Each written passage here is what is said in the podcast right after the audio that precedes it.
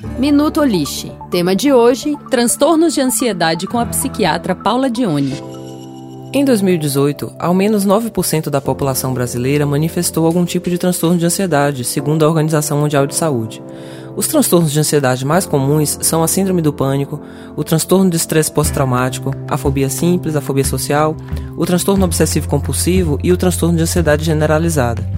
Cada transtorno possui suas particularidades mas os sintomas mais comuns são a sensação de sufocamento, a falta de ar, a sensação de morte iminente, taquicardia, tontura, sudorese, tremores, elevação da pressão arterial, irritabilidade, náuseas e dores de cabeça.